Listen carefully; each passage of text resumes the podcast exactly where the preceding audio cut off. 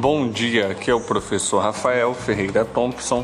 Hoje são dia 12 de setembro de 2021 e o tema de hoje é o tema Corona Síndrome, que são os impactos é, relacionados aí na saúde mental e a solução no pós-pandemia. É, então coloque os fones de ouvido e continue fazendo as suas atividades enquanto você ouve essas excelentes informações.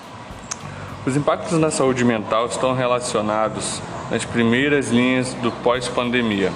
Acometimentos do sistema nervoso central e manifestações neuropsiquiátricas são as sequelas: encefalite, ansiedade, depressão, AVC e transtornos mentais.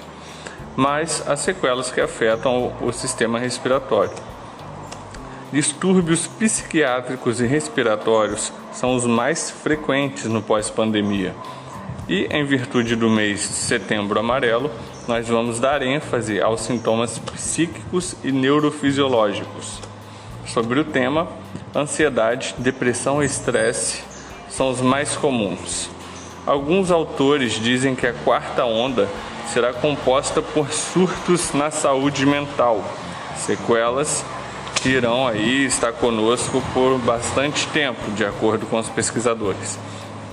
Em termos populares, como dizer para o trabalhador, o empresário, o professor, o médico, o enfermeiro, que ele terá que ficar isolado durante dias com as contas chegando e sem saber quando poderá retornar, juntamente ao medo das sequelas e com a responsabilidade, entre aspas, de não propagar um vírus que foi lançado em nossas costas, toda a responsabilidade caiu sobre cada um de nós. Os órgãos mundiais de saúde cessaram as, as investigações sobre a origem do vírus. Não é novidade para mim. Como eles iriam explicar a origem dos outros vírus, como a gripe, por exemplo, que move bilhões para a indústria farmacêutica? para os sistemas de saúde e entre outros.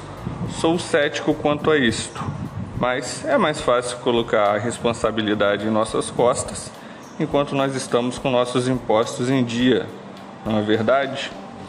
Agora vamos para as possíveis soluções. Praticar exercícios regularmente, ok? Um estudo com 12 anos de duração, abrangendo uma população de 5.700 indivíduos com idade entre 68 e 77 anos, demonstrou que aqueles que realizaram ao menos 3 horas de exercício regular por semana tiveram 5 anos a mais de vida do que idosos sedentários. Outros benefícios do exercício são: promove a queima de gordura, a manutenção da massa magra e densidade mineral óssea, a liberação de miocinas e hormônios que combatem as doenças neurodegenerativas, combate a doenças do coração e AVC, combate ao diabetes tipo 2, à obesidade e a alguns tipos de câncer. O exercício combate aos sintomas da depressão e ansiedade, controla os níveis de cortisol, combatendo ao estresse.